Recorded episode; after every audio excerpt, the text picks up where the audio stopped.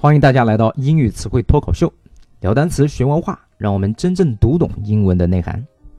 今天我们来聊一个人们常常犯的思维错误，叫做 survival bias，幸存者偏见。大家知道啊，有很多成功的企业家都没读完大学，比如说苹果公司的创始人 Steve Jobs，世界首富 Bill Gates，还有 Facebook 的创始人扎克伯格，他们都是 college dropouts，大学辍学生。然而，他们都取得了巨大的成功。当你读到许多类似的故事，会得到什么结论呢？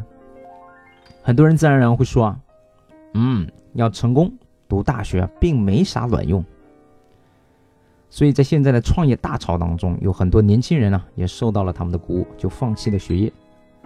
乍一听呢，似乎得出这个结论也有道理。然而仔细一想，你就会发现其中存在的问题。这世界上有大量辍学创业啊，但是不成功的人。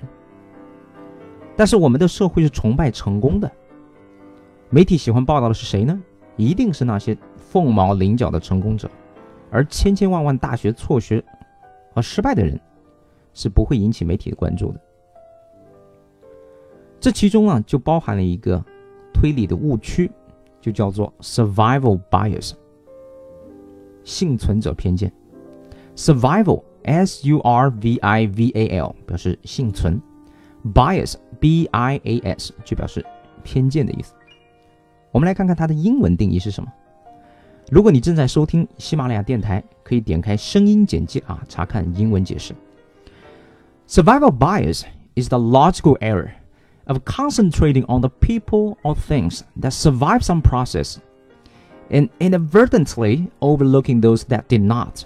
Because of their lack of visibility，幸存者偏见啊是一种常见的逻辑错误。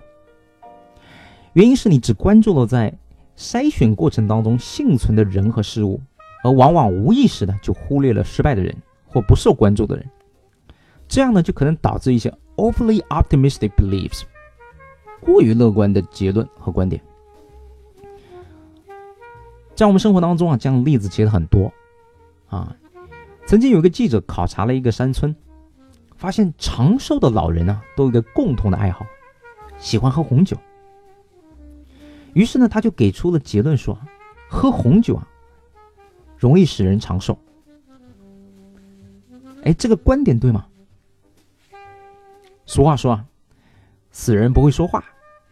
有很多喝了红酒却不长寿的人，他们早早就离开了人世了，是根本采访不到的。所以很显然，这个结论呢是值得怀疑的。在二战期间，美国空军也差点犯过类似的错误。一九四一年的时候，美军呢为了降低轰炸机被炮火击落的概率，他就聘请了美国哥伦比亚大学的一位统计学教授，叫做 Abraham Watt，啊，让他针对于如何加强轰炸机的防护啊，来给出一些建议。那么这个沃德教授呢，他先是仔细的研究了一下，啊，返航的那些轰炸机，他发现呢，机翼位置啊是受损最严重的，而机尾呢是受损较少的位置。那么请问大家，你认为美军应该加强哪个部位的防护呢？如果你的回答是，当然是机翼了，因为机翼受损最多嘛，最严重啊。那么很不幸啊，你就和美军空军指挥官一样啊，陷入了 survival bias，幸存者偏见。沃德教授给出的结论恰恰相反，他认为美军应该加强机尾的防护。他的理由是什么呢？首先，他所观察到的所有样本呢，都是平安返航的轰炸机，而被多次击中机翼的轰炸机似乎还能安全的返航。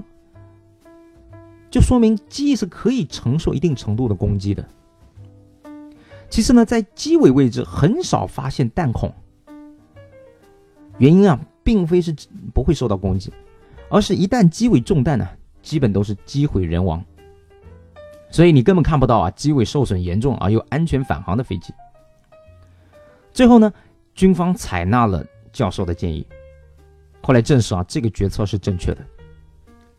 所以，survival bias 就告诉我们，当我们在观察一个现象的时候，我们不能仅仅依赖幸存者的信息，而忽略了被埋没的信息，否则啊，就可能得出了错误的结论。